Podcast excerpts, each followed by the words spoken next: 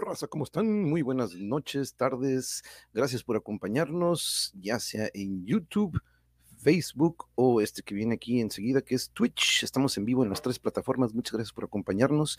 Recuerden que también estamos en estas otras redes sociales en donde pueden estar en contacto con nosotros y compartir algo en alguna transmisión. Pero miren, compañeros, llegamos al episodio 60 y tenemos el gran, gran, gran honor de tener como invitados aquí en nuestras ediciones donde nos gusta hablar del metal, ya que es algo que, pues ya saben que me apasiona desde una edad muy temprana y me gusta compartir pláticas con apasionados a este arte o a este género musical. Así que acompáñenme esta noche para recibir desde el país de Sudamérica, de Chile, a Marcos, Nico y Pau. Muy buenas tardes, muy buenas noches, ¿cómo están? Hola, Hola. muy bien. Muchas gracias por acompañarnos a los tres, gracias por eh, permitirnos un ratito de su tiempo. Tenemos una diferencia de horario, ahorita estaba como que qué horas serán por allá. Ahorita me platica que son las nueve de la noche allá en Chile, pero la verdad que un gran, gran honor tenerlos aquí con nosotros y poder platicar aquí en el Mongeverse. Gracias Nico, Marcos, Pau, bienvenidos. Gracias. Yo estoy en Argentina, así que acá son, así que acá son las, las 10, exacto. Las 10, ok, ok, muy bien. Ahorita andaba medio ajustándome el reloj biológico con sus horarios, pero muchas gracias, Pablo, también. Este, vamos a tratar de no desvelarte mucho. Pero miren, aquí también andan nuestros amigos de Aztec Metal México. Saludos, que por cierto, por por ahí los vi en el flyer de lo que viene pronto, pero antes de entrarle a eso, me gustaría dar un pequeño viaje en el tiempo, compañeros. Aquí tengo un examen, ahorita estaba platicando con ellos, traigo un cuestionario y pues vamos a ponerlos a prueba. No, no es cierto, estoy bromeando, pero me gusta, eh, fíjense, e, este canal, si se fijaron ahí en la introducción, hablo de muchos temas, pero todos estos temas están relacionados al arte. Algo que me gusta aportar o que ayudar por medio de estos, pues, de redes sociales, aportar algo por medio de lo artístico, lo musical, lo deportivo, porque para mí es muy importante. Este, y me gustaría hacer este viaje en el tiempo y conocer sus inicios e influencias. Es muy importante para mí que la audiencia conozca cómo inicia uno y cómo entra en este universo de la música. Este, y pues vámonos, eh, pues primero las damas, y si me lo permites, Pau, eh, ¿recuerdas en tu niñez cuándo fue que te despertó esa curiosidad o esa pasión por la música? ¿Recuerdas si era música en casa o era música de los amigos? Sí, me acuerdo. Eh, en, en, casa siempre mi vieja y mi viejo tuvieron eh, mucho arte. Eh, si bien mi papá es un apasionado de, escuchar música, mi mamá sí, cuando yo estaba en la panza me decía que tocaba la guitarra o cosas así, ¿viste? Pero, pero yo desde que tengo noción de, de la vida que me encanta cantar y que me encanta la música y, y no, y no muy tarde, o sea, no muy tarde me di cuenta que era lo que quería hacer, así que vengo desde muy chiquita dándole con esto y, también, eh, nada, no, escucho solo un estilo, escucho mucha variedad de, estilos. Eh, mi viejo me presentó el metal, o sea, él fue el que me, el que me guió hacia, hacia el metal y ahí me, despertó como la pasión por, por cantar este estilo. Eso, eso es otra también. Ok, oye, tu, papá fue el quien te, indujo al metal, vaya, vaya. Ahora, y, aprovechando, y muchas gracias por compartir esto de tus inicios, eh, tu función en la banda, si gustas, para también de una vez aprovechamos para que vayan presentándose con nuestra audiencia. yo soy la vocalista de Delta, eh, y también compongo parte de las letras. Eh, Perfecto, muchas gracias, Pau. Aprovechamos el 2 por 1 aprovechamos que, que, se presenten y sus inicios aquí en la Marina Castillo. Saludos, amiga, ¿cómo estás, Marina? Saludos. Y vamos, vamos con el siguiente. Vamos a ver, Nico, tú llegaste también, vámonos en orden de lista, primero las damas y nos vamos con el que llegó un poquillo antes. Nico, ¿cómo fueron esos inicios y tus influencias musicales de pequeño, recuerdas? Sí, bueno, yo tenía grandes influencias de pequeño, como la cuncuna amarilla, eh,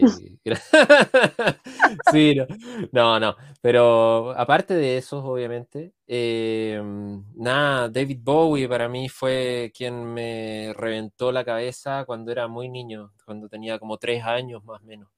No me podía despegar del, de la radio. Eh, así que nada, eso. Eh, ahí como que empecé a escuchar mucha música, a mi mamá le gustaba mucho la música clásica, entonces eh, jugaba con los autitos escuchando Beethoven, eh, hacía ese tipo de cosas y eso, mis hermanos mayores igual tocaban también, entonces tenían sus bandas, eh, entonces siempre hubo música funcionando alrededor mío y yo como el menor de mi, de mi familia absorbía todo eso, no lo, los intereses, así que sí, de ahí estoy, estoy en eso. Y bueno, yo en la banda toco teclados, soy el tecladista de la banda y, y eso. Así que aquí estamos. Vaya, Bowie, Bowie, este gran, gran, este, que siempre se salía de la caja, ¿no? Siempre eh, salía del patrono de la norma. Y me acuerdo que siempre sus músicos, o traía grandes, grandes músicos, siempre con lo que hacía un guitarrista, me acuerdo, uno, uno que, pues, igual que yo, como que carecía de pelo, buenísimo ya en sus. Robert Fripp tocaba con él. Robert Fripp de repente eh, participó con él, ¿no? Sí, claro, y no, y lo que es él y sus participaciones en otras también con otros artistas increíbles, ¿no? Pero qué gran influencia y qué curioso que pues también de repente a una edad súper temprana, este, a los tres años o cuatro, escuchando Bowie y ya este, siendo atraído por eso, vaya que es otra cosa. Marcos, platícanos sobre, sobre estos inicios, platícanos. Bueno, mis inicios son tardíos bien tardío. Yo cuando chico era más deportista y más videojugador, eso es como mi inicio en la vida. Entonces como que mis estilos musicales estaban muy ligados a la música de videojuegos, al punto que cuando yo decía que me gustaba la música de videojuegos, me decían, eso no es música. Entonces como que yo crecí hasta, digamos, yo creo los 10 o 12 años pensando que a mí no me gustaba la música. Eh, y mi primer acercamiento al rock fue con los Smashing Pumpkins, con el grunge. Y de ahí, obviamente, hubo un salto como inmediato a Iron Maiden, Rush, y ahí entré en el progresivo. Y yo empecé a tocar súper tarde, a los 16 años. Yo soy bajista de él. Y de ahí que paré más. Oye, es que ¿cuántos juegos no tienen esta música épica que, oye, pues mira, casualmente ahorita estaba como que, ¿cuál, Pues me puse la de la, la del old school, pero oye, pero vaya música que uno decía, pues son sonidos de beats, ¿no? Son estos como que dices, pero aún así, escuchando algunas bandas que de repente coberean esas rolas, dices, órale, que lo que siempre quisimos de chicos, ¿no? Escuchar de repente algunas rolas de Zelda o, ser interpretadas de otra manera, ¿no? Este, pero muy interesante, fíjate, este, pero a pesar de eso, pues vaya talento que han desarrollado, que has desarrollado, Marcos, ¿eh? porque ese slapeo y ese manejo de la neta que otro, otro pex, la neta, ahorita hablaremos un poco de eso. Pero, uh, Pau, platícanos, vamos pasando al momento en el que decimos, ¿sabes que Yo creo que puedo tomar el micrófono, yo creo que ya quiero ser parte de esto. Aparte, en un momento estuvimos escuchando, pero ¿cuándo es este momento que decimos, no, ahora yo quiero estar de este otro lado, yo quiero estar en el escenario? ¿Recuerdas cuándo tomas esa decisión, Pau? Oh, Yo estoy en el escenario de eh, una cara rota, bárbara, de que era muy chiquita. O sea, mi mamá me llevaba a los eventos, ella es profesora de danza folclórica, y me llevaba a cantar folclore. Eh, y a donde yo iba, eh, me ponían ahí un micrófono, o sea que bastante osadita.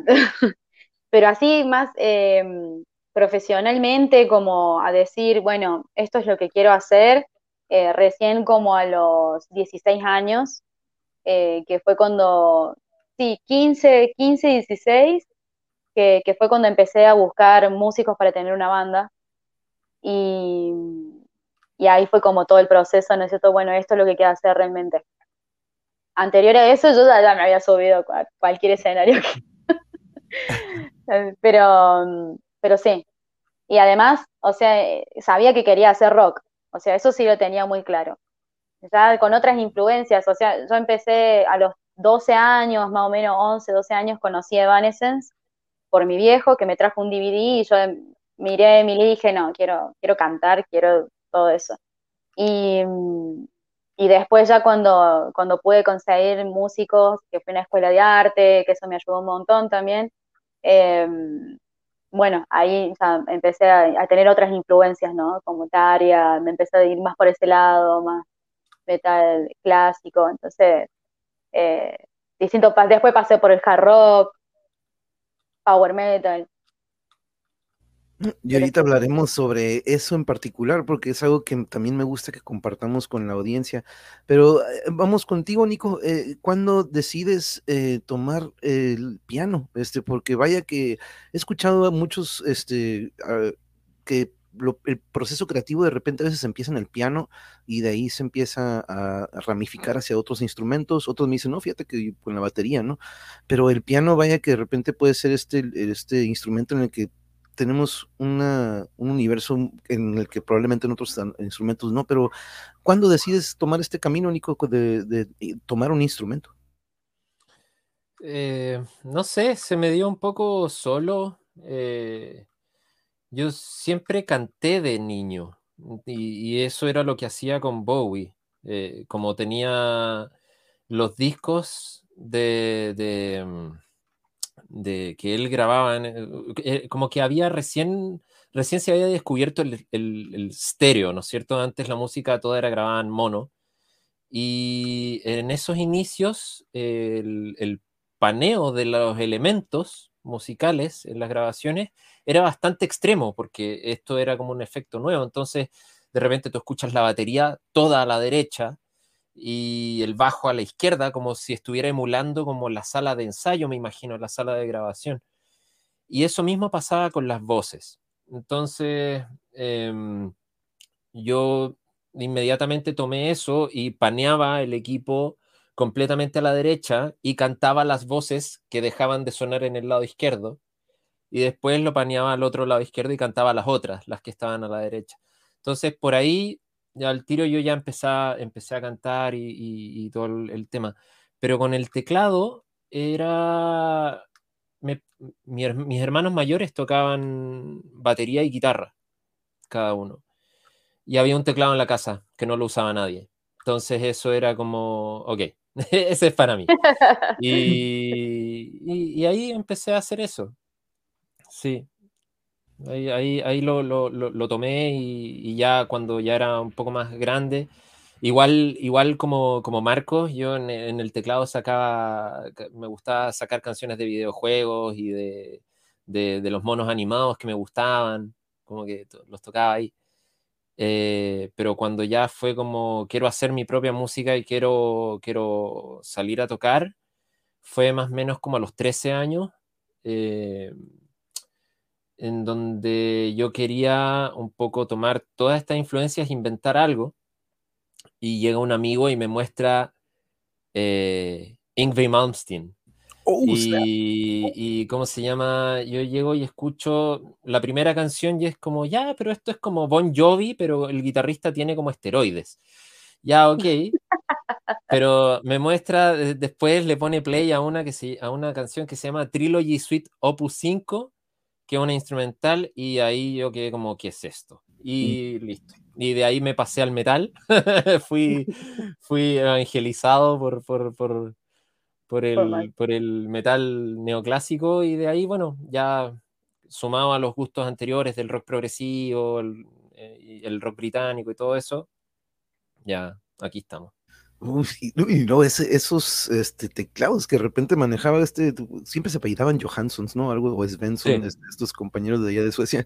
Pero, híjole, que estos arreglos de los que hablas en, y también en Rising Force, en una de estas rolas que le meten un piano y unos arreglos increíbles, la neta, que, pero vaya que escucha, este como con esteroides, me encantó esa, esa descripción, porque sí, por ahí me hacía un compo, oye, es puro witty witty con este compa, es puro witty witty. de repente le digo, sí, de acuerdo, pero no, pues tenía, eh, no, pero... Es, es grande, ¿no? Tiene, tiene su lado oscuro, pero técnicamente y lo que compuso a sus 18 años, ese disco de Rising Force, híjole, es, es, increíble, ¿no?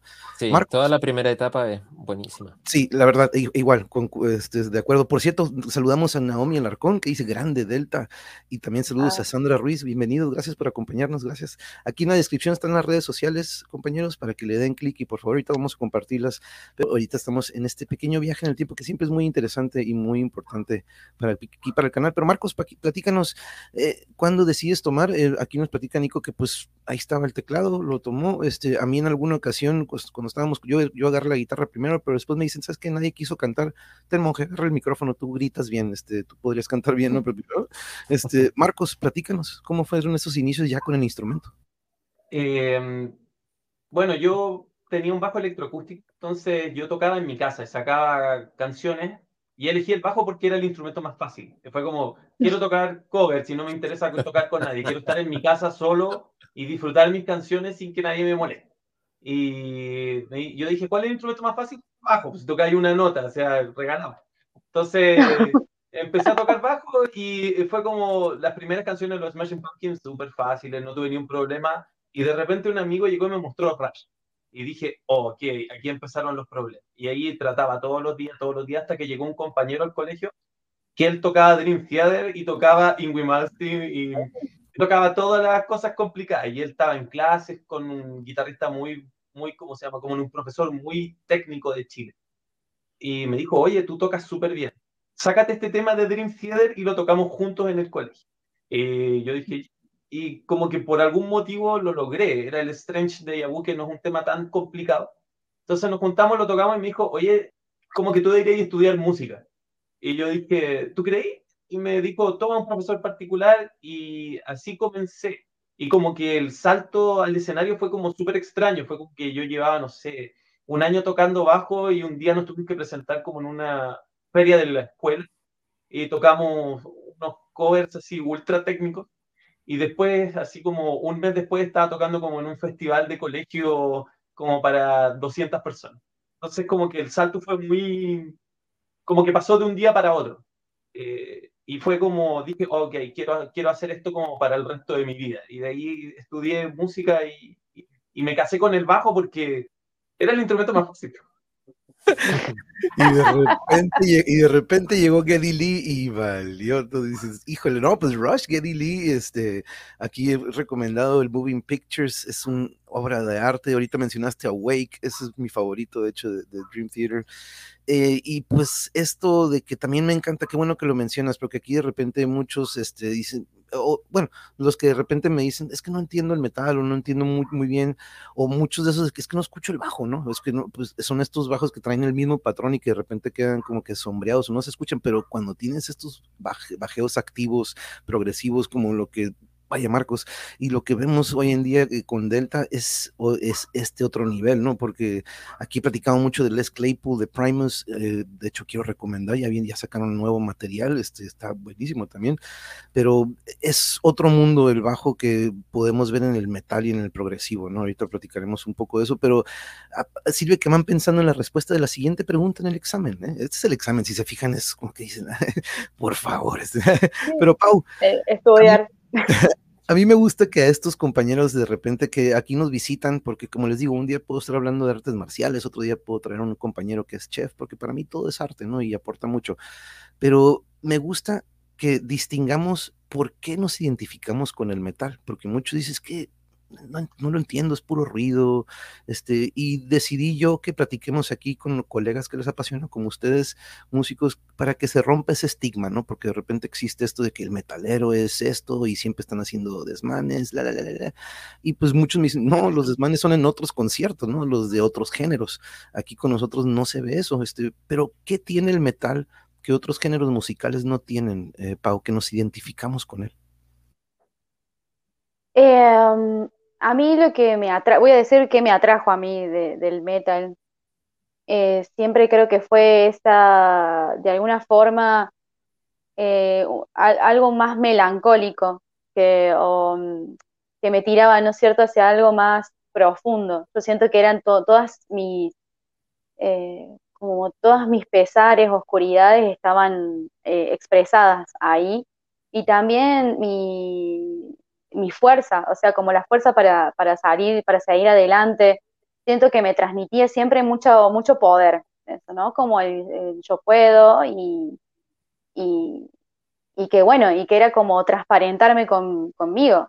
Eh, y eso, eso es lo que más me atrajo, más allá de, en los tecnicismos y todo eso, sino como la profundidad. Yo empecé escuchando eh, eh, Pink Floyd, o sea, como eh, muy, porque mi viejo escuchaba un montón, eh, Genesis, o sea, como que bueno, eh, había Deep Purple, no sé, había mucho ahí que, me atraía y que me generaba como eso, como poder y como que al mismo tiempo la posibilidad de encontrarme con mis emociones, ¿cierto? Era, no nunca lo sentí como algo duro, como algo rígido, sino más como una posibilidad.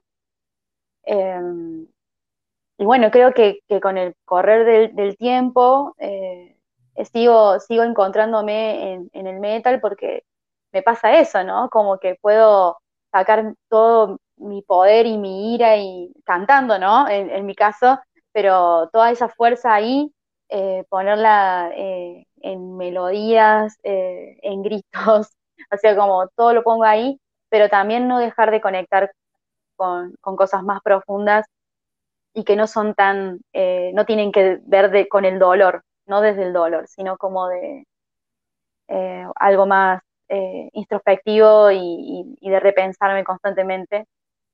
Es algo que, me gusta mucho, que también lo encuentro en otros estilos, pero por alguna razón es donde me puedo sacar y donde puedo explayarme más en este estilo musical. Bueno, e, e, es, un poco eso, ¿no? Como que creo que, es una oportunidad. El metal, y en especial el, metal progresivo, o el rock progresivo, o todo lo que sea progresivo, porque en realidad hay muchísima, como mucha música progresiva de distintos géneros, em, es una posibilidad, y es un juego, y es algo que te, que te da, que te permite ser lo que quieras, y. Exacto, una vez lo describieron con libertad, ¿no? Que otros géneros a lo mejor no te dan esa libertad, pero oye, no, Pink Floyd, ahorita Deep Purple, Yes, King Crimson son el origen, yo creo, de lo que eventualmente se convierte en hard rock, eventualmente llega con Black Sabbath en el, por ahí en los 69, 70, pero ya estaba King Crimson, ya estaba Pink Floyd, ya estaba de repente Beatles, esta segunda época en la que de repente empezaron a crear patrones que dices, órale, ya se salieron de la norma, ¿no? Que eso es lo que me gusta del progresivo y el metal, pues no sé, pero vaya, muchas gracias, Pau, muy, muy buena descripción, porque sí, la verdad que eso es, y desarrolla, de repente, yo siempre, a mí me encanta, por eso le puse metal en Mosh Pits. El Mosh Pit es un lugar en el que yo siempre compruebo que existe una hermandad en el metal, muy diferente a otros géneros también, ¿no? Pero Nico, ¿tú cómo describirías o qué es lo que tiene el metal que otros géneros no tienen? La fuerza. Em, para mí eso fue lo que me atrajo al metal. Yo antes de, entrar eh, como a, estar trabajando, haciendo música en, este, en este género, yo escuchaba rock, como les contaba, rock británico, ese tipo de cosas me gustaban. Blur, eh, cosas que eran, no sé, de Police, mucho más Marillion incluso, que ya, claro, más progresivo, un poquito, Marillion. Eh, yes, Rick Wakeman, los teclados, ¿no es cierto? Pero, mm, pero finalmente yo llegué al, metal y siento que, como que lo que me gustó, lo que, con lo que decidí quedarme del metal, es su energía, porque yo entré al metal no por el lado metalero normal, no, no soy fan de Metallica, nunca enganché con Iron Maiden, eh, como que no entré por ahí, yo entré por el lado del neoclásico, Malmsteen, para mí esa fue mi puerta de entrada, y no es un metal duro el, que hace él, es súper melódico, es súper eh, eh, influenciado por el barroco, entonces como que yo ahí encontré una energía que acompañaba muy bien esas melodías, y fue como oye, esto, claro, es como súper melódico, muy, muy, muy pulcro todo, pero muy fuerte todo, muy, muy energético y, eso me gustó y con eso me quedé y eso fue como, ok, este, este elemento me gusta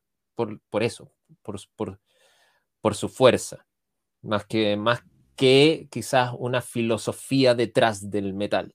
Para mí fue netamente una cosa sonora. Sí. Y ahorita lo que identifico también es de que confirmo algo que también aquí me gusta que la audiencia escuche, que el metalero no es de que puro metal, puro metal, no, tenemos muchos de otros géneros de los que nos agarramos y nos educamos y de repente agarramos, ¿no? De algunos para crear lo que eh, eventualmente queremos plasmar como nuestro arte o como su música pero eso es, eh, y lo británico, Radiohead, Blur, lo que mencionaste, Pulp, todo esto, a Yuri le gusta mucho Pulp, a mí me encantó porque de repente escuchaba algunas, pero hay bandas buenísimas que son de este otro género, pero que dices, tienen estas guitarras, eh, Johnny Greenwood de Radiohead para mí es un genio, él ha hecho, de hecho, música para algunas películas, el guitarrista este del flequito que de repente está ahí por ahí a un lado, que todos están con Tom York, pero digo, no, no, no, el genio, genio es el que está ahí a la derecha o a la izquierda del Tom York, ¿no? Pero, pero Marcos, platícanos, ¿cómo describirías o tú qué distingues del metal que otros géneros no tienen?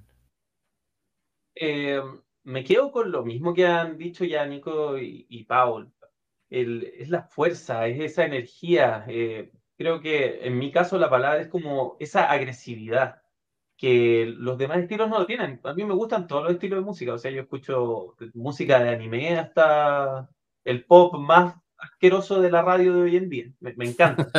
pero, pero siempre me pasa lo mismo, como que eh, trabajo tocando otros estilos, pero de repente cuando toco rock o toco metal es como, no, esto es es otra cosa, es otra cosa, no se parece a ningún otro estilo, ni, ningún otro estilo logra eh, como capturar el nivel de energía. El otro día me pasó eso, bueno, fue ayer, que nosotros con Delta nos ensayábamos hace tres años. Entonces yo no tocaba metal con otros seres humanos de hace tres años.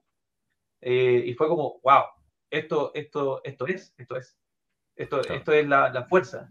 Y creo que como que el estilo del metal encaja como con mi personalidad eh, súper directamente. O sea, yo como cuando partí mi inicio en el deporte, yo soy como un deportista súper agresivo, soy como esas personas que solo avanza y choca y, y, y, después fui a mi primer concierto de metal y vi a todos que todos chocaron, entonces dije, este, esto es lo mismo.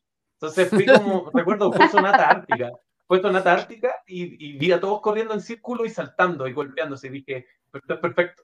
Y después fue varios y Iron Maiden y así, dije, este, esto es parte de la cultura. Y, eso, y el mod como un lugar bastante interesante. El último que fui fue como el año, fue como el año 2016 o 2017. Eh, y fue como, oh, yo no sé si aún tengo la edad para meterme a un mosh pit y salir bien. Y, y fue doloroso, pero dije, ya, sí, en verdad hay que hacer esto de vez en cuando. Y es como un lugar súper bonito el mosh pit. Entiendo a lo que vas con eso de que que es como una hermandad dentro del mosh pit, es como una, un nivel de agresión que no se encuentra en ningún otro lado. No, no, es único. Yo siempre trato de describirlo, pero es muy difícil, pero es un, es un momento o un lugar muy peligroso, con mucho riesgo. Hemos visto, he visto tabiques de nariz para allá, una para acá, este, piernas de repente, pues, le cayeron encima y se fue para el otro lado. Pero eso que existe, ¿no? El que se cae y lo levantan, ¿no? El que sale lastimado es porque pues, va por otra cosa, no está al pendiente al 100%, pero siempre es eso, ¿no? Algo que identifico entre todos, que nos chocamos la mano y nos damos muy bien, camarada, bien hecho. Ahorita nos vemos en la siguiente. Esa libertad de tumbar o golpear, ¿no? Ahorita nos vemos, ¿no? Pero sí, este, y siempre no falta el típico que va a buscar pleito y que no ni sabe quién está tocando, pero dice, pues aquí hay agresión, pues aquí ahorita me agarro con él. Pero, entre todos lo sacamos, siempre entre todos lo sacamos. Pero para mí es un lugar súper mega terapéutico, aquí yo siempre lo digo, es un lugar en donde saco mucho estrés. Este, al igual que tú, Marcos, pues el deporte es una de mis pasiones. soy director técnico que ya, digamos, retirado, pero eh, la experiencia de poder tener este ocupas cardio, ocupas fuerza, o sea, no es nada más de que, ah, me voy a meter, dicen, no, no, este, sí ocupas, este, defenderte, ¿no? Pero saludos aquí a Taller de Podadora, saludos JC, saludos, saludos, y miren, aquí está Swam desde Malibu, California, saludos Swam, gracias por acompañarnos, bro, saludos, saludos. Sí, no, aquí es internacional, de repente por, nos, nos visitan algunos compañeros que están fuera de aquí, de, pero les digo, el metal y la música es lo que me encanta, rompe barreras, ¿no? Este, pero ahorita que platicas eso, Marcos, que acaban de tener un ensayo hace poquito, me voy a saltar, esta es una pregunta que normalmente hago al final, pero creo que podríamos enlazarlo ahorita con esto que platicaste. Pau, yo aquí eh, me gusta mucho, si te fijas, arte, pintura, este, cocina, música, deporte, todo tiene algo, tiene esta receta mágica, ocupa tonalidades, ocupa tempo, ocupa ritmo, sus tiempos, todo, ¿no? Así como para la cocina una receta, yo creo que una canción tiene eso, ¿no? También para golpear un balón ocupas una técnica y estos pasos y práctica, constancia, práctica. Pero cuando ensayaron ustedes o si tuvieron la oportunidad, Pau, no sé si tuviste o cuando pudiste o si recuerdas, esos momentos cuando estás en sincronía con tus compañeros. Yo hablo sobre un mundo al que le digo el trance.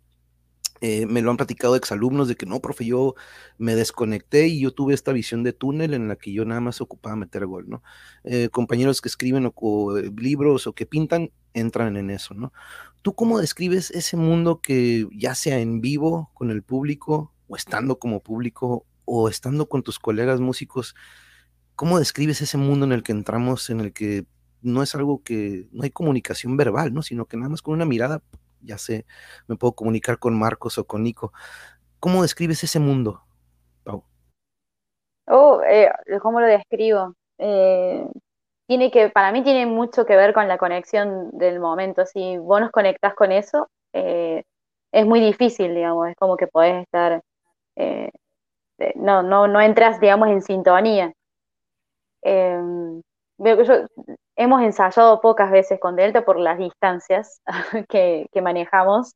Yo estoy en Argentina, el Benja está en Los Ángeles y hasta en su momento, bueno, siempre estuve en Argentina, así que no, había forma. Y, ensayar con Delta es todo un viaje, es un viaje, es un viaje. Por primera vez yo ahí ensayé con auriculares, por ejemplo, o sea, con Iñal, o sea, eso nunca me, había sucedido, siempre era como romperse el oído eh, con todos los instrumentos.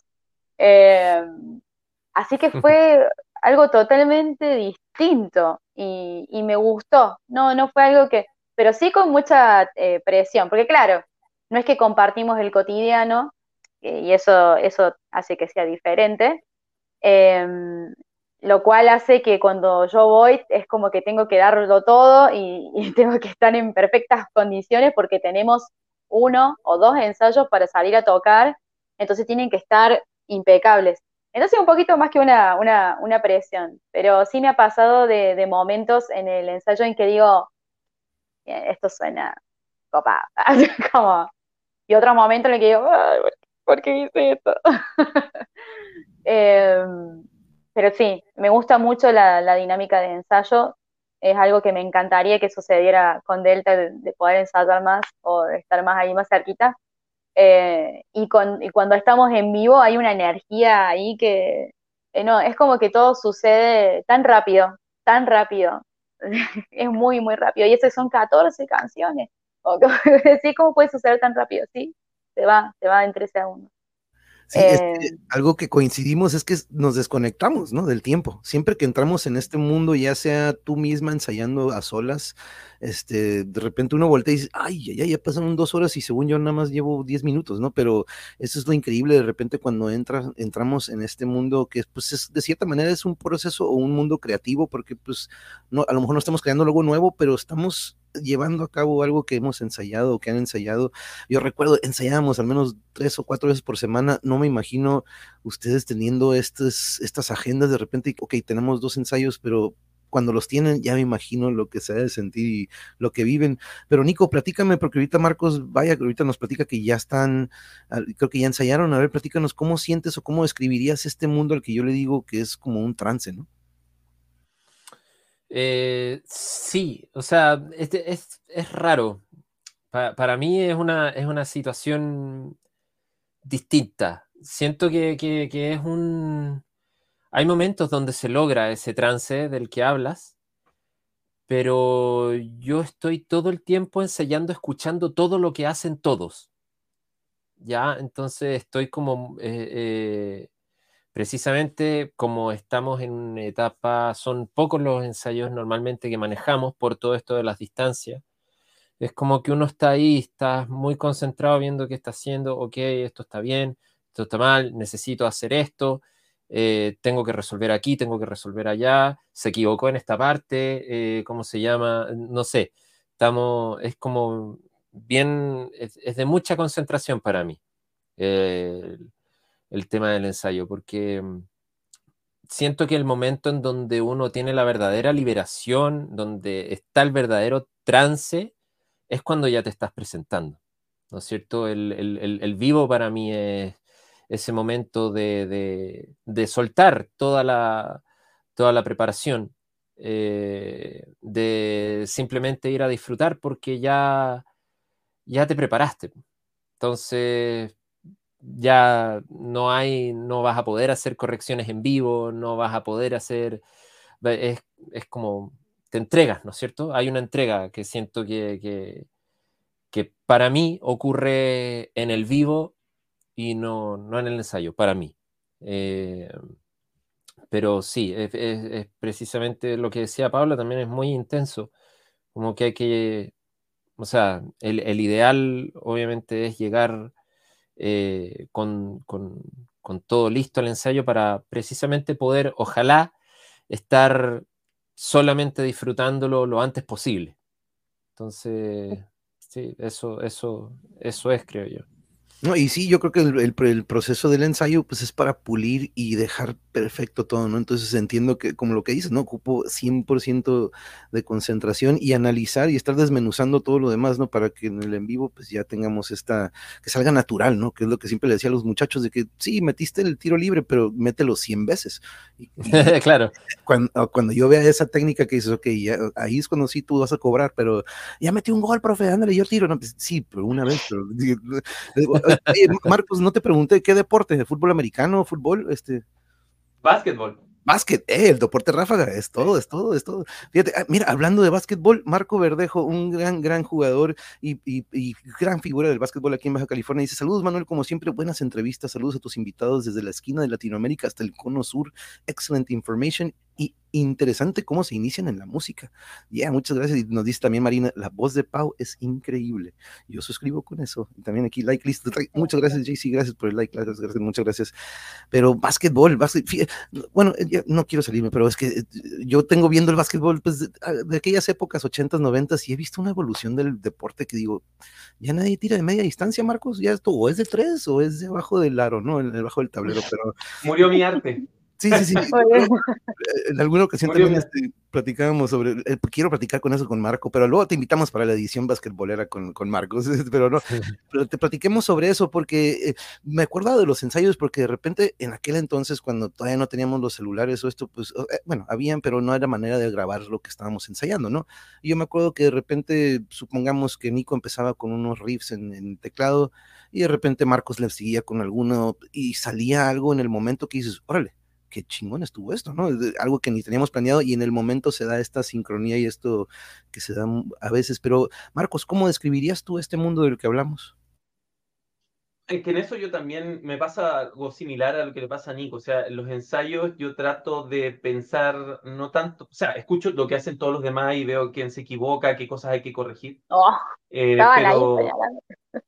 Sí, pues. que alguien tiene que cumplir ese rol, como en el básquetbol, alguien tiene que tener esos roles de armador.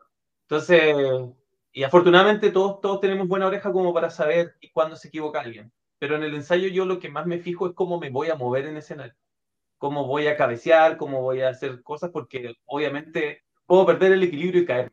Eh, y yo soy bastante brutal al momento de cabecear, entonces como que tengo que planearlo con mucha antelación que me ha pasado que me he llegado a y digo, me voy a caer, me voy a caer, y no, no me quiero caer en vivo. Entonces, lo, lo, planeo, pero entonces en ese momento a veces los ensayos, en algunas canciones, noto que, que llegamos como a ese punto de conexión como astral, por así decirlo, como que no estuviéramos en ese momento y estuviéramos todos juntos. De hecho, me pasó en el ensayo en un momento que fue como, ya, ¿qué tema demos? Fue como, pero si ya se acabó el ensayo, ya, ya, ya es una de la tarde, ensayamos de 10 a 1 fue como, pero ¿cómo? Si tocamos cinco canciones. Eh, pasó bonito. Tocamos, en verdad, nuestras canciones duran como siete minutos, así que en verdad. se, pasó, se pasó volando el ensayo y fue como, ok, fue súper provechoso, pero como que para mí había pasado una hora. Entonces, como que ahí me di cuenta, oh, llegamos a ese punto donde como que se... En, en, algún momento se me olvidaron los detalles y simplemente me preocupé de tocar y como de, de hacer algo que no hacíamos hace tantos años. Pero sí, siento que en, algún momento llegamos como a, otro, a otro plano y, y, pasa eso que le pasa a la Pau, que de repente ves como pasó todo el setlist y no te, ni te recuerdas que tocaste tres canciones.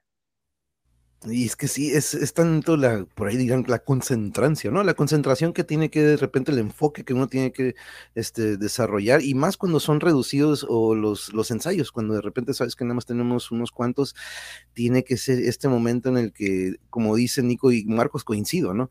Este, con eso de que tiene que, tenemos que pulirlo y es el momento de cometer los errores, pero para que no los volvamos a cometer, ¿no? Pero como le digo a los chamacos, Perdón que te interrumpo ahí porque me parece también, o sea, rescatando esto de que justamente tenemos pocos ensayos, a mí me ha pasado con, otros grupos en donde sí tenemos capaz eh, como más tiempo de procesarlo y, de componer en el momento, así que, que fluya más la música, como esto otro que algunas otras personas sí, sí notan, que en el ensayo por ahí en, medio de una impro pasan cosas, eh, porque estás improvisando. Y me parece que eso es como capaz, como la mística del momento, y que también pasa cuando haces jam, en, un, cuando vas a llamear y a conectar con otras músicas y, vas a un lugar a tocar y todos se encuentran ahí y empiezan a mostrar lo que hacen, pero también como que conectan desde otro lugar con la música.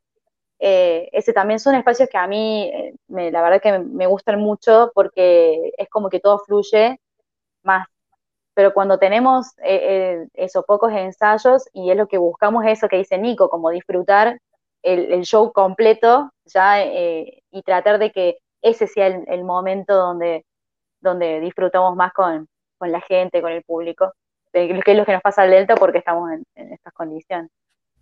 Uy, es que cuando se tiene esa conexión con el público, esto ya ese, se alimenta uno más, ¿no? Y la energía, vaya que se siente. Carlos Ramírez, saludos, Charlie, ¿cómo estamos? Saludos, gracias por acompañarnos. Saludos hasta Sonora, aquí en nuestro querido México, el estado de Sonora. Gracias por acompañarnos, Carlos.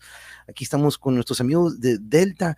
Ah, si alguien me podría ayudar, quien guste ustedes, ¿de dónde viene nada más ahorita antes de pasar? Porque vaya que tengo aquí el flyer de lo que se viene para acá en México, pero Delta, Marcos, Nico, quien guste, Pau, quien nos guste, nada más platícanos el origen del nombre de Delta y cuándo inició.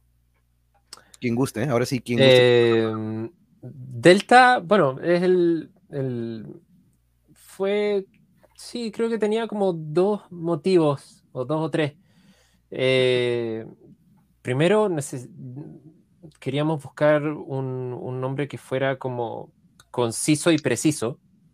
Eh, y por otro lado, eh, delta tiene este significado de matemático, ¿no es cierto?, de, de la variante, ¿no es cierto?, de que es un, es un hay, una variable que un, algo que es, no, no, es muy manejable, que es distinto, ¿no es cierto? Entonces, em, nosotros en, en, sus inicios queríamos ser esa, esa diferencia en, en lo que era el, el, el, rock y el metal de la escena chilena. ¿no es cierto? No habían, no habían tantas bandas que, por ejemplo, tocaran metal y usaran tecladista, habían un par. Eh, y eso ya era, era, era algo distinto, el tipo de música que, que, hacíamos y todo. Entonces, como que por ahí va, por ahí va el, el, el, delta, ¿no es cierto? De la música. Ah, ok, interesante. Y sí, es esta variante de, la, de las matemáticas. Marcos, eh, desde un inicio ya sabían o ya tenían idea de lo que se iba a plasmar o de lo que iba a ser el, género, porque de repente algunos dicen, la verdad no nos ajustamos a un género, no nos gusta que de repente nos pongan en este, porque pues de repente escuchamos diferentes cosas, ¿no? En, ciertos, en ciertas piezas, pero Delta como tal, este, ya tenían una idea o platícanos Marcos sobre eso del estilo. Ya, sí, lo que pasa es que Delta es una banda que ha tenido rotación de varios músicos, entonces suena que yo llevo poco en la banda, pero en verdad llevo ya 15 años. Pero en los inicios, yo, yo era amigo de, de, Nicolás desde los inicios de Delta, pero yo no estaba en Delta. Entonces, Delta ha mutado por varios estilos musicales y yo creo que tiene que ver con el momento en el cual estaban los músicos. Entonces, como Nico en un comienzo estaba más cercano al, al neoclásico en el metal, eh, eh, los primeros discos tenían ese tinte. Y luego cuando llegan otros músicos como Benjamín, guitarrista lechuga de la banda, ahí eh, se torna un poco más progresivo. Y después cuando llego yo, ya empieza casi a haber puro slap en las canciones. Y, después, cuando llega la Pau, cambia absolutamente la, ¿cómo se esto? el tinte vocal de la banda. Entonces, eh, creo que somos una, un proyecto musical que tiene como muchos estilos dentro que son como las influencias de los músicos que estamos presentes. Por ejemplo, o sea, yo creo que si bien Nico habrá hecho un máster en jazz, yo siempre siento que escucho a Nico tocar y, estoy escuchando barroco, estoy escuchando música clásica. En el, en el, arreglo que sea, lo puedo escuchar tocar jazz, pero aún así siento sus influencias detrás. Y lo mismo Benjamín, yo Benjamín puede tocar una bachata, pero va a ser progresivo. Porque toca así. Entonces creo que es como una banda que está muy plasmada de, de las influencias de cada integrante. Entonces el día de mañana, si alguno de nosotros deja estar en la banda y llega otro, probablemente va a ser otro Delta, muy, muy diferente. Aunque obviamente esta formación que es del último disco, eh, es donde más se ve plasmado esas influencias, creo yo. Como que, bueno, esa es mi, mi visión del, de la banda la mía. No, tengo mucho, no solo tengo 15 años, oye, díjole, vaya, pero eh, entiendo que las rotaciones que de repente hay, pero muy interesante. Pau, este, platícanos sobre lo lírico, lo que busca plasmar Delta de este otro lado, este, eh, porque es muy importante, aquí siempre platico de este otro lado, de las letras, cómo quedan plasmadas junto con la música y pues muy importante cuando son estas letras que se relacionan, a, que son atemporales, por ahí digo, ¿no? De que puedes escuchar el Rust in Peace de Megadeth, siempre lo pongo como ejemplo, ¿no? Fue un disco de los principios de los noventas, pero las letras aplican a lo que todavía sucede hoy. Eh, Chaos AD, Sepultura, y cuántos discos más la letra no es muy importante también junto con la música, ¿no? ¿Cómo es para Delta ese lado, Pau? Platícanos, porque vaya, como coincido con muchos, tu voz es increíble y angelical, pero platícanos sobre eso de lo lírico. angelical, bueno. Ah. Em, eh, mira, es, un poco eso que decís vos, ¿no es cierto? Que es atemporal. De hecho, este disco, o sea, las letras las compusimos en el 2018, final del 2018, 2019 por ahí. Em, o sea que tienen ya su tiempo, pero sin embargo están, son del presente, son del, ahora, y tiene que ver con eso, ¿no? Como que hay algo más profundo que sucede que, lleva, que no es año a año, sino como que es un proceso más em, eh, histórico o, son procesos más generales que a su vez eh, también están, entran en nuestras individuales, individualidades. Un poco eh, el otro día que estábamos en entrevista, yo decía, había un concepto, no sé si vieron Cosmos, ah, pero yo sí lo vi, esta serie, y, ah, y esto como un mundo dentro de otro mundo, y ese mundo tiene otro mundo y otro, y así, un universo que, se, que, es infinito, ¿no?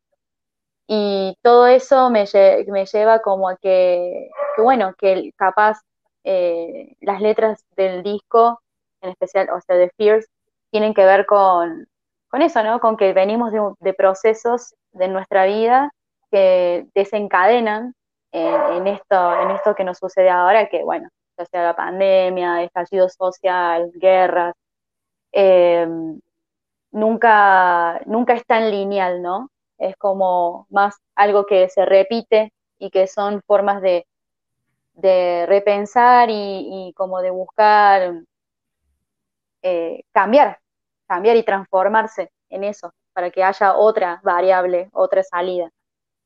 Em, y bueno, no sé, yo a, la hora de componer eh, eh, la música, o, sea, la, o la línea melódica de la voz, o, las letras, es como que algo como que capaz escribo en el momento y me sale y después cobra más sentido.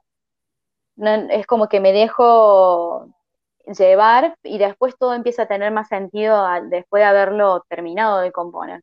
O sea, no es como algo que yo pensé exclusivo, esto es lo que quiero. Muy pocas veces me sucede eso. Em, y después lo otro es que, la, por ejemplo, no sé, la parte de lo melódico es como que siempre me la complico. Me encanta complicarme. y después cuando tengo que ensayar las canciones digo, ah, ¿por qué me fui hasta acá? Es como mucho. Em, nada, que va tomando toda esa fuerza. O sea, yo quiero eh, algo que tiene que ver con el carácter de, lo que estoy cantando. Eh, si acá necesito que, haya más poder o, más fuerza, es como que busco eso con la voz, donde tiene que ir un poco más, eh, más calmo, más cálido. Voy jugando porque me gusta mucho jugar con la voz, me gusta mucho. Y ahorita vamos a escuchar, si me permiten, eh, Marcos, Nico, Pau, poner un poco de Oceans. Es, es el video de que tienen aquí, déjenme traerlo a pantalla. YouTube siempre me dice, hey, compañero, no debes de poner música que no es tuya, la la la, li li li, la la la, digo, sabes que a mí no me importa, me dan la opción de quitar la música eventualmente, porque así que nuestros compañeros que están en vivo ahorita podrán escuchar un poco, por cierto, aquí está el YouTube, ya les puse, o más bien déjenles pongo el link de YouTube, ya les puse la página, ya les puse el Facebook y aquí les viene el link de YouTube, compañeros, para que vayan a hacer esto que voy a hacer aquí, ahorita me voy a desuscribir o unsubscribe, me voy a suscribir y denle clic, acuérdense aquí en la campanita para que aparezca notificación de lo que venga por parte de ellos. Y también ahí en el Facebook, por favor, denle el follow, por favor, por favor. Y vamos a escuchar, si me permiten, déjenme quitar tantito, porque no falta que YouTube de repente ponga el video y me pone un anuncio y digo, no, no, no, si no me dejas poner la música no voy a poner tu anuncio, pero sí voy a poner el video, pero déjenme ponerlo entonces poquito, si me permiten, Nico, Marcos, escuchamos un poco de Oceans. Claro. Muy bien, déjenme ponerlo a la pantalla, creo que ya no me pusieron anuncio y me confirman ahí en el chat si se escucha, porque de repente a veces según yo se escucha y no se escucha, pero ahí, me confirmarán, compañeros, escuchamos un poco de Oceans. Se escucha. No, ¿sí? Sí, sí, sí, ¿ah? Ah, perfecto.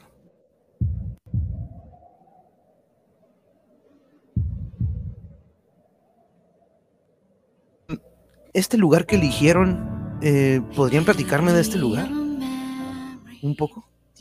Eh, estamos en distintas locaciones, quiero ah. decir. Justo, este, justo este video lo grabamos en distintos lugares. Los chicos en Chile, el Benja lo grabó en, Los Ángeles y yo acá en Córdoba, Córdoba, Argentina.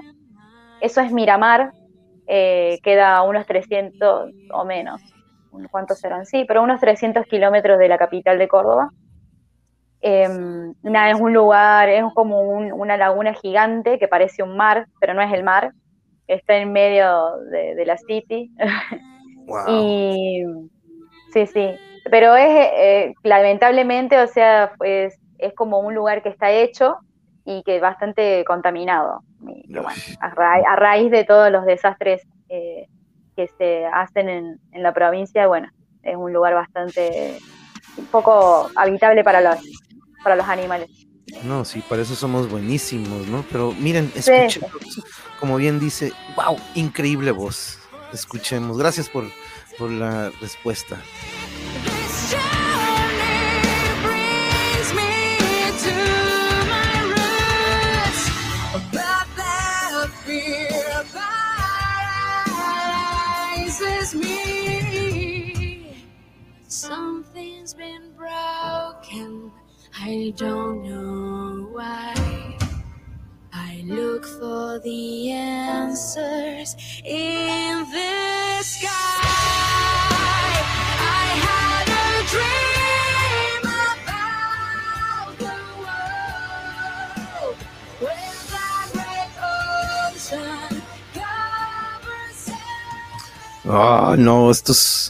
Esto suena como un himno, compañeros. Esto suena como uno de estos power ballads que quedan para siempre. Perricísimo. Y este es un. Fíjense, en la mañana estaba en clase, este, malamente, ¿no? Pero todavía no llegaban los chamacos y pues dije, quiero escuchar un poco más de Delta. Puse esta canción y llegó una alumna y, y se sorprendió. Me dice, profe, ¿cómo de algo tan tranquilito se lo llevó algo muy pesado. Canta hermoso, me dice mi alumna, y me sorprendió ah. porque, pues, dije, es un, eh, de tercero de primaria, ¿eh? pero para escucharlo de una niña que diga, dije, wow, reconoció estos, estos cambios, ¿no? Pero muchas gracias, gran propuesta, wow, increíble voz. Miren, nos saluda a la IS de Querétaro, acá en México. Saludos, saludos, Laís, gracias por acompañarnos. Muchas gracias, qué bueno que pudimos este, compartir un poco esto, pero también quiero traer esto a pantalla por la ruta al sol, Fears Mexico Tour 2022. Quien gusta, Nico, platícanos, eh, es la ¿Cuántas veces han visitado nuestro país? Platícanos, es, platícanos sobre la expectativa, cómo se sienten. Eh, bueno, hemos visitado eh, cero veces México. Esta es, nuestra, esta es nuestra primera vez yendo para allá tocando. Eh, algunos ya han estado allá. Marcos estuvo allá con, con Lechuga, con Benjamín, teloneando a Marty Friedman creo que el 2018 fue eso, el 2019, no me acuerdo. Y mm, eso, pero, pero como Delta, eh, esta va a ser nuestra primera ida. Y nada, estamos muy expectantes, eh, tenemos muchas ganas de ir a mostrar nuestro trabajo allá.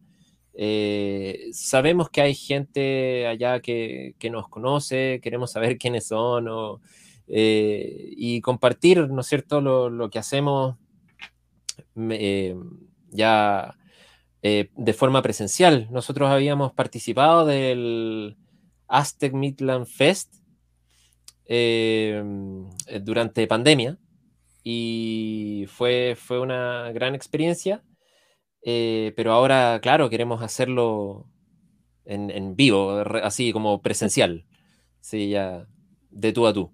Yeah, no, eh, va a estar, uy, no, no, va a estar perdido. ¿Cómo te sientes, Pau, este, o Marcos, si gustas, cómo te sientes en la primera visita a México? Vaya, como eh, con Delta, no sé si previamente han venido eh, individualmente, o, este, pero ¿Cómo te sientes después de, aparte, pues este lapso de la pandemia, ¿no, Marcos? ¿Cómo te sientes? Por ahí, por ahí eh, algunos jugadores o deportistas sabemos de lo, el óxido que puede suceder después de no jugar un rato.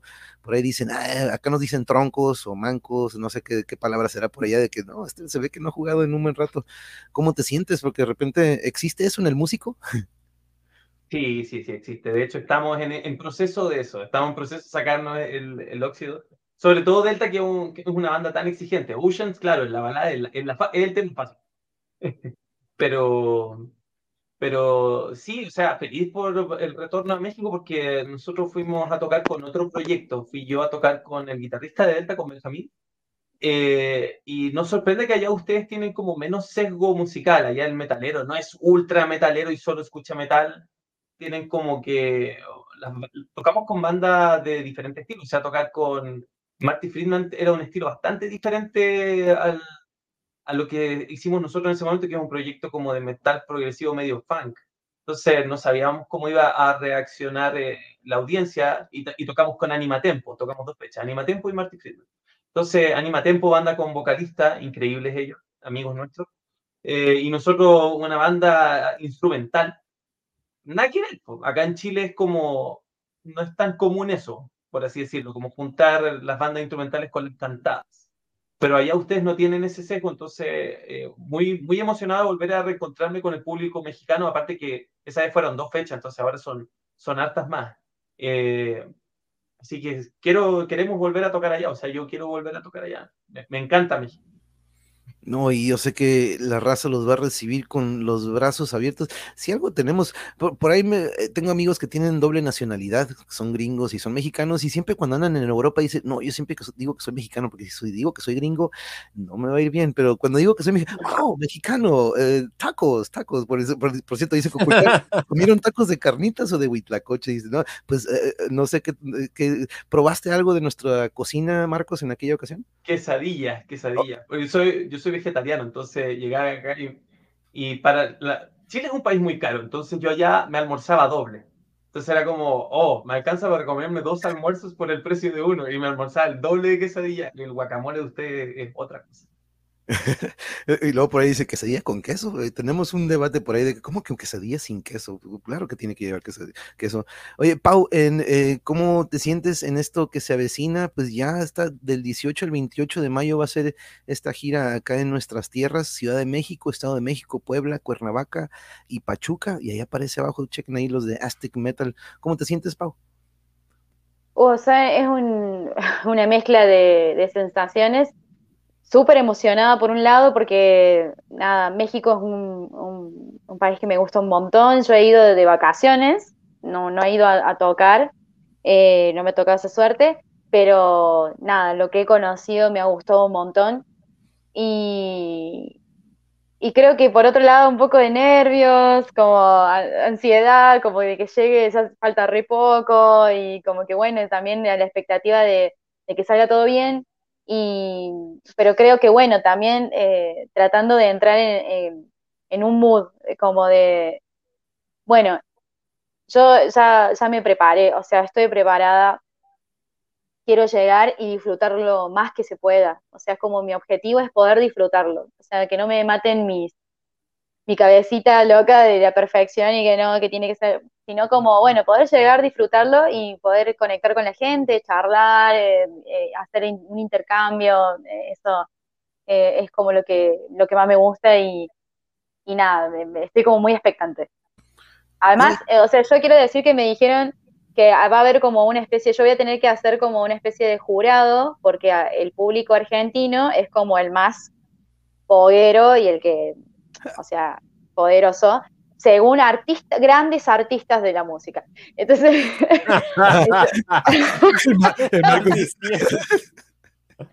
entonces yo quiero ir allá y ver a ver si es, eh, porque me han dicho que el público mexicano es como súper fogoso y que ahí muy bacán, así que bueno, yo voy a decir, a ver, a ver cómo estamos, qué nivel. Eso vamos, a ver, vamos a ver con dónde ponemos la, vara. Vamos a, ver. Dice Cuculcán, el huitlacoche es vegetariano, es un hongo poco conocido. Así es, es cierto. A ver si puedes probarlas, Marcos. Este, eh, unas quesadillas de huitlacoche, uff, uf, estarían súper bien. Pero sí, el, dilema de las quesadillas, dice Marina Castillo. Saludos, amiga, gracias por acompañarnos. Pero, y, por seguir aquí con nosotros, porque eh, primero nos acompañó como Aztec Metal, luego se fue al Facebook y ahora ya también anda en su YouTube. Muchas, muchas gracias, Marina, por, por acompañarnos pero es, es único, ¿no? Lo que se puede vivir en vivo y más cuando vienen por primera vez para poder representar y plasmar a Delta este, es un honor, la neta, poder este, contar con su presencia acá de este lado. Yo estoy hasta acá en el norte, en Tijuana, estoy un poco retirado de estas ciudades, pero ojalá, ojalá y pueda conseguir, coincidir. Y yo estoy seguro que si no es en este Dragon Fest de este año, los voy a ver en el que viene en Tijuana, porque aquí el Dragon Fest ya se está haciendo, apenas llevamos uno, aquí es un, el Dragón Rojo es un bar aquí súper mega metalero aquí en Tijuana, y hace poquito decidieron hacer el primer festival, entonces ahí estuvo Anima Tempo, nos acompañó Anima Tempo, estuvieron muchas bandas de, distintos lugares y en esta ocasión viene Dying Virus, vienen muchas bandas que están representando también otros países, Green Reaper, pero yo estoy seguro que Delta va a estar en ese festival pronto y si no, yo sé que van a estar en Tijuana porque ustedes merecen tener una gira nacional, internacional y por todo el mundo, porque la verdad que su material está ching, chingoncísimo, la neta. Nos vemos en, hey, ya, vas a estar por acá, Charlie, ya, es todo, es todo. Pero compañeros, ya no quiero quitarles más tiempo porque vaya que sí tenemos una diferencia de, horario, pero vamos a, vámonos por orden de lista, Pau, vámonos contigo primero, eh, vamos contigo. Me gusta que nos vayamos con una recomendación, Marcos, esta es la parte última del examen supongamos que tenemos aquí en la audiencia a alguien que ignora totalmente del metal y dice, no, no, es puro ruido, no, no, no, pero dice, pero a ver, a ver, recomiéndame algo que pueda digerir y que no me vaya a espantar. Pau, ¿tú qué le recomendarías a alguien que probablemente dice, em, a ver, enséñame algo que a lo mejor sí me traiga? ¿Tú qué le recomendarías, Pau? Puedo pasar porque no, se me viene a la cabeza. Claro, claro. Pasa, mal, mal, en el examen, mal en el examen. Yo sabía que iba a También son, son, preguntas de, repente que son vienen como una curva o vienen como un pase muy, muy intenso, muy fuerte. Nico, este, te pasan ahorita la batuta en lo que Pau a lo mejor piensa. Pueden ser tres discos o tres bandas o una banda, las que ustedes gusten, porque yo sé que de repente es difícil, pero si dices, no, mira, tienes que echarte este disco o métete un poco con esta banda. ¿Tú, Nico, qué recomendarías? Yo creo que depende con quién esté conversando. porque, es, verdad. Porque pensando como en algo más transversal, quizás diría, escucha eh, algunos de, los discos o, o, singles de Dream Theater que siempre suenan en la radio. Eh, y tienen canciones como Another Day, que es como podría ser cualquier banda, o sea, todo bien con Dream Theater, pero es como bastante transversal, ¿no es cierto? Eh, entonces, Dream Theater se me ocurre que podría ser una recomendación, eh, como para, para, entrar quizás. Eh, sí, algo así, quizás. ¿Qué más? Eso, eso se me vino así como de, como de inmediato. sí, de hecho, que, fuera como suavecito y amable para. Sí. Images and Words es un disco que he escuchado mucho que recomiendan aquí, que yo creo que ese sería un buen disco, el Awake, que pues también sería. Tú, Marcos, ¿qué se te ocurre? ¿Qué recomendarías? Algo, uno que no, no es que esté tomando nota, ¿no? Pero escucho mucho, yo creo que uno es el, el, álbum negro de Metallica, que dice, pues ese es un básico, ese es uno de los que muchos iniciaron y otros dicen, eh, no, mejor vámonos al Master o mejor el Unjustice, ¿no? En vez del negro. Pero Marcos, tú que, y creo que Pau ya está como que, eh, creo que ya sé, pero eh, Marcos, ¿tú qué onda? Ya, es que a mí me pasa lo mismo que a Nico, yo no soy fan de Metallica, entonces yo iría por, si alguien tuviera que introducirlo al metal, le diría que escuchara Riverside, que tiene un cantante que canta precioso y tiene discos más pesados y discos más ligeros. Eh, por otra parte, también les recomendaría Pain of Salvation, que también tiene un cantante maravilloso, y también puedes encontrar como canciones de diferentes estilos. Y si fuera algo más pesado, más cercano como al rock, a mí me gusta mucho At the Drive-In. Eh, esa es como una banda que yo recomendaría como que es como que es como si te gusta algo agresivo, At, at the Drive-In tiene harto de eso que eventualmente algunos de ellos se van a hacer lo que es Mars Volta, ¿no? De Mars Volta, una banda que la rompió en su momento. Dije, ¿what? ¿Qué es esto? Perrísimo. El primero que hicieron, el The Lost in the Comatorium, me rompió el cerebro, me acuerdo lo que hicieron ellos. Pero no, eso es muy bueno, ¿eh? At the Driving me encanta. Pau, ¿se te vino alguno eh, que tú digas, sabes qué? Creo que este, y, dice Cuculcaron, creo que vi tu reacción sobre lo, dice, se te riendo de tu reacción de lo de Metallica, creo. Pero adelante, Pau, ¿se te ocurre alguno? Eh, primero Delta. Ah. Ah, no, ese sí, ese, es de cajón. Que escuchen Delta, una banda de Chile eh, con una cantante argentina, está muy buena. Me parece que, está bueno que, escuchen. Ah, ahora, eh, que dijiste de Mars Volta y yo digo, sí, es, una, es algo que, que se tendría que escuchar y sí, sí, sí, yo iría por ese lado. Y por otro lado, si a alguien que le gusta como extremo, así, iría por un ginger, eh, porque yo soy fan. Ah, entonces como que iría por ese lado como más, más pesadito y, creo que es impactante la banda, así que eh, también iría por ese lado. Buenísimas, buenísimas. No, Ginger sí, muy bueno también. Es algo que siempre he escuchado, pues, Gojira, por ahí dicen, está absorbible, está facilito, está como que fácil de entrarle. Pero que digo, no le vamos a dar un Cannibal Corpse, no le vamos a dar Suffocation, no le vamos, o sea, se nos van a ir corriendo, ¿no? Pero. o Lepros, Lepros también. No, también, sí, cierto, eso también es algo tranquilón también, bueno, tranquilón entre comillas comparado a... pero, pero no, la verdad que quiero agradecerles mucho por sus recomendaciones, por compartir con nosotros, Nico, Marcos, la verdad que esto que acaban de hacer con nosotros para mí, de repente es también algo atemporal, algo que pueden ver este video en dos, cinco años y van a ver a tres músicos compartiendo sus experiencias dentro de la música, su pasión por este género, el por qué no debe ser estigmatizado y que se den cuenta que somos como otros seres humanos y que otros géneros de repente no dejan mucho como lo que podemos este, plasmar por medio del metal, ¿no? Y lo que hacen por medio de Delta, la neta, está, y sorry si anda por ahí en algún alumno, pero está cabroncísimo, cabroncísimo acá.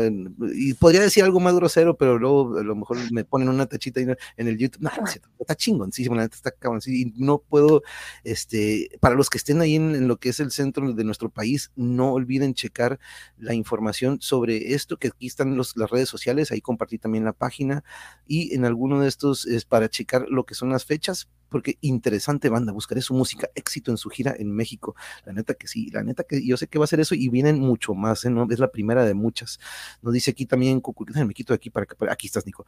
Gracias, Pau, Nico y Marcos, fue excelente. Muchas gracias, Cuculcán. Ya sabes que aquí nos gusta, nos gusta hacerle este desmenuzado a nuestros invitados.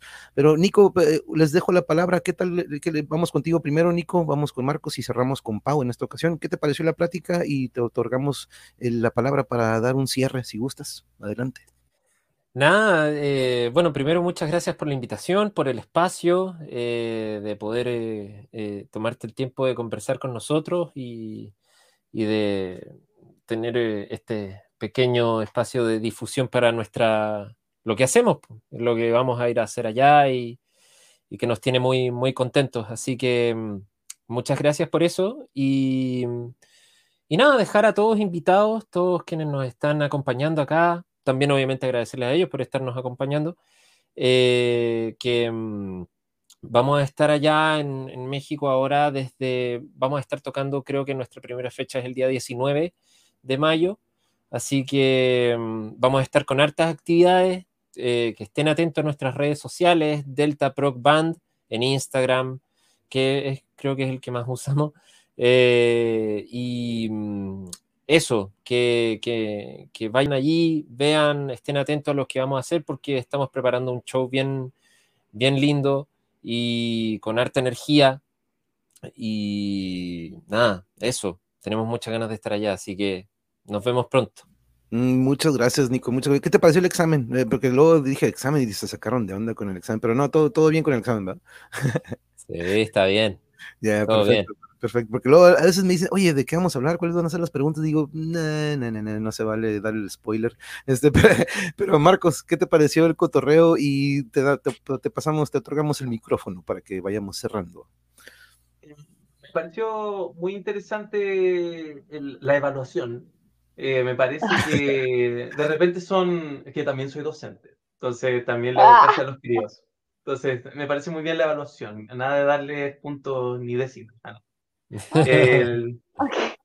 eh, son, de repente son temas que ni siquiera entre nosotros podemos conversar tanto, pero nosotros es como compañeros de banda y sobre todo como internacionales, es como, oye, hay que juntarse, hay que ver esto y de repente uno no puede conversar de estas cosas ni de qué opina uno, de qué es la música y son preguntas que de repente yo no tenía ni, ni sabía que Nico ni que Pau opinaban esas cosas. Nosotros como que de repente nos perdemos en lo técnico y en la vida cotidiana que llevamos cada uno, que son muy agitadas. Entonces, es bonito de repente tener esta, esta oportunidad como para conocernos de la misma forma que la gente que nos está viendo nos está conociendo, al mismo tiempo que nosotros nos estamos conociendo. Es muy extraño eh, la, la sensación.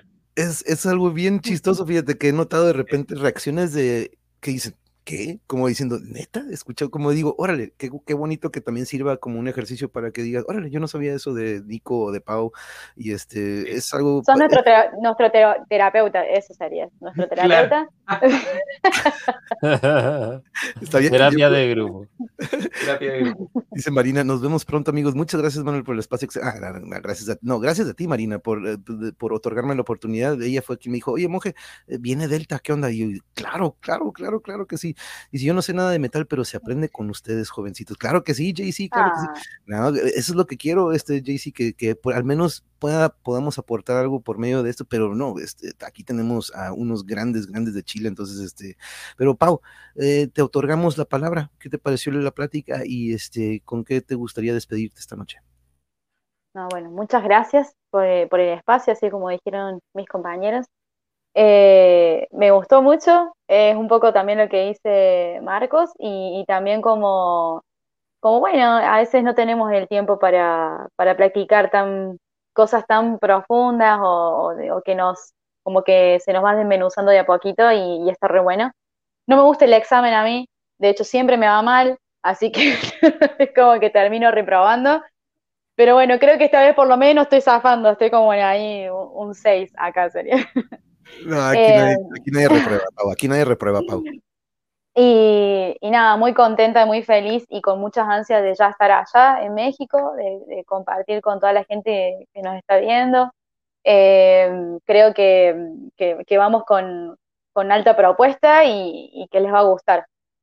Nada, es solo cuestión de, de divertirse. Y de disfrutar el momento. Dejen el celular y absorban ese momento para los que puedan estar ahí ¿qué necesidad? Bueno, filmen, filmen, pero ¿qué necesidad está filmando todo? Hay que escucharlo un poquito más. ¿Verdad? ¿Verdad? Como el buen, por ahí me acuerdo de la Tori Amos o el Maynard, son de que, ah, sí, a ver, sácame a estos compañeros, porque pues están grabando, porque pues, hey, dice, el, eh, le, lo de la lista de reproducción serviría con este video y sus videos. Ah, es que nos preguntaba Coculcán, ¿con qué bandas recomiendan una lista de reproducción con ustedes? Órale. Pues ah, yo, oh. Ah, esa, esa es otra recomendación, pero ¿cómo ven? ¿Cómo ven que gustarían este, contestar? ¿Alguien de ustedes gustaría contestarle? ¿Con qué bandas recomiendan una lista de reproducción con ustedes? Eh, en mi lista, ah, me gustaría que esté eso, Ginger, Leprus, Gojira, Ah, y a tus cayotes. Ah, nada, se iba por otras ramas, pero como una lista media variada también, un poquito. Eh, con Anima Tempo, que me gusta mucho, Anima Tempo de México, Mars Volta, eh, ¿qué más podríamos poner? Bueno, clásicos, vamos a decir Dream Theater, aunque el Nico... Ah, le pero no, sí, es cierto, es una buena idea, Kukulkan, este, que eventualmente por medio de las redes, por ejemplo, podamos plasmar, aquí está la lista de sus top 5 de Nico, de Delta, y poder, poder plasmarlas por ahí para que también digan, ah, pues voy a ver qué puedo agarrar de sus top 5, porque en alguna ocasión ya tuvimos también aquí a Tarbus hablando de sus top 5 álbums que consideran ellos, y pues vaya que nos dimos un viajezote, en alguna ocasión podríamos hasta eso tenerlo aquí con Delta, pero la verdad, las agradezco muchísimo. Espero que esta sea la primera de muchas que se puedan venir a dar la vuelta aquí con su servidor, con el monje y con nuestra audiencia, que pues si se fijan, el objetivo del canal inició hace dos años, este Marcos, a partir de la pandemia que nos quedamos sin chamba, nos cerraron las canchas, nos cerraron los dojos, nos cerraron los salones. Dije, tú sabes que como docente y como maestro estamos como que a ver, ¿cómo puedo enseñar? ¿Cómo puedo aportar? Y esto fue lo que creé. Dije, pues vamos en un canal, este, veo que muchos tienen canal y no aportan nada, otros que aportan muchísimo por medio de muy buena información. Dije, yo vamos a agarrar un abanico aquí, por eso le pusieron el Mongeverse. Yo le puse el Monje, pero dijeron, oye, parece un, parece un multiverso aquí, este, decídete, ¿no? Y dije, no, no, no, vamos a hablar de todo, de, todo podemos aportar. Pero, Nico, Nico y Marcos, la verdad, muchas gracias, Pau. Fue un honor tenerlos a los tres. Este, qué fortuna para los que podrán verlos en vivo. Espero poder tener la oportunidad, si se puede, pero en, eventualmente acá yo sé que los voy a ver en el norte del país. Les mando un abrazo desde acá, desde Tijuana de México. Muchas gracias, aprecio mucho su tiempo. A todos los que estuvieron con nosotros en la audiencia, muchísimas gracias. Aquí dicen éxito Delta. Híjole, puros grupos que yo personalmente no conozco, pero aquí con Manuel empiezo a conocer los metaleros. Dice, qué chévere escuchar unos grupos de fuera del país. ya sabes, sí, aquí vamos a traerles siempre algo, aquí aprenderán algo siempre nuevo. Pero muchas gracias de nuevo, les agradezco. Ahí están las redes sociales en la descripción, compañeros del video. Vayan a apoyar, por favor, para que se informen también sobre las fechas de la gira que se viene. De nuevo, muchas gracias a Delta. Un abrazo hasta el sur de Sudamérica. Muchas gracias por acompañarnos. Vaya honor. Que tengan bonita noche a todos y nos vemos el jueves con Cathartic de Guadalajara. Nos vemos, compañeros. Que tengan bonita noche. Descansen. Nos vemos. Bye, bye.